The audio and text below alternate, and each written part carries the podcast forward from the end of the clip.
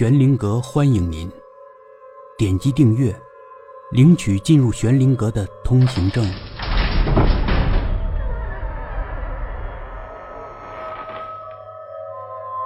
红，第十七集。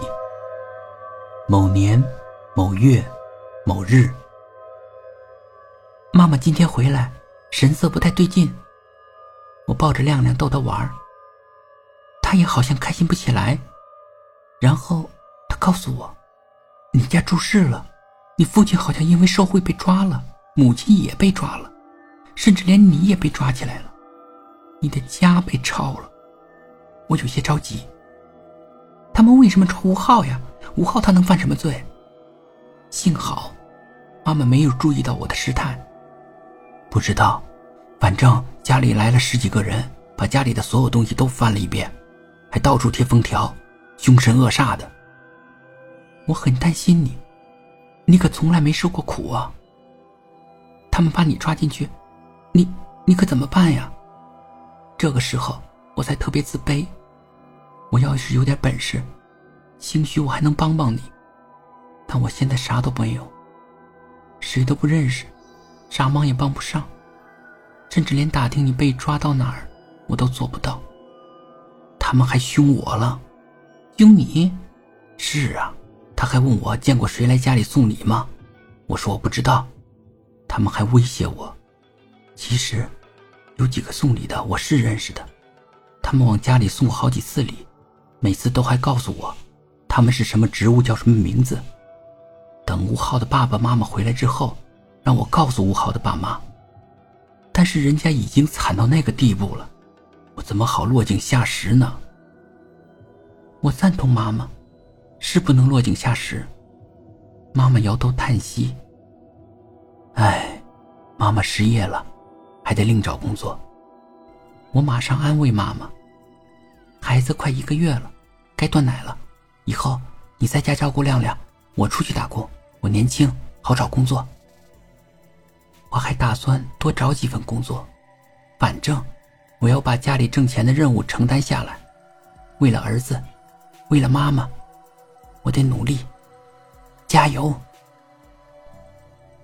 吴浩看完了，眼泪早就布满了他的脸庞。他依稀记得，那个晚上他喝多了，他和阿梅有一场特别醉心的欢爱。但第二天，他和阿梅谈起头一晚的感受的时候，阿梅却说他做梦了，他根本没在他家多待。送他回家后，立刻就走了，把他也搞糊涂了，也以为自己只是做了场春梦。亮亮在摇着他的左腿，亮亮仰起头，一双明亮的眼睛瞧着吴浩。叔叔，你怎么哭了？他问。吴浩搂住他，眼泪流得更厉害了。别叫叔叔了，叫爸爸。吴浩说：“亮亮一下子惊呆了。”吴浩去找市里的网球教练，找了个网球助教的工作。以他那半职业的水平，做那个工作是绰绰有余。工资不高，但陪练的费用还可以。吴浩还打算去高尔夫球场碰碰运气，他的水平也可以当陪练。另外，他英语不错。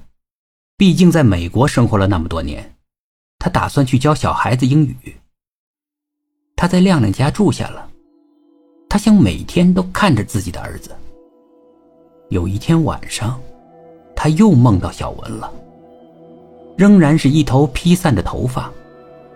慢慢转身，但他缺失的那半边脸回来了，饱满、圆润、熠熠闪光。他向他伸出了右手，不过他手心里再没有那个红字，那个指引他找到儿子的红字。他轻轻抚摸着吴浩的头发，微笑着，而吴浩仍然在发抖，只不过幸福到了极点，然后全身颤抖。遗憾的是。他就仅仅梦到过那一次。本集故事播讲完毕点击上方的订阅订阅不迷路。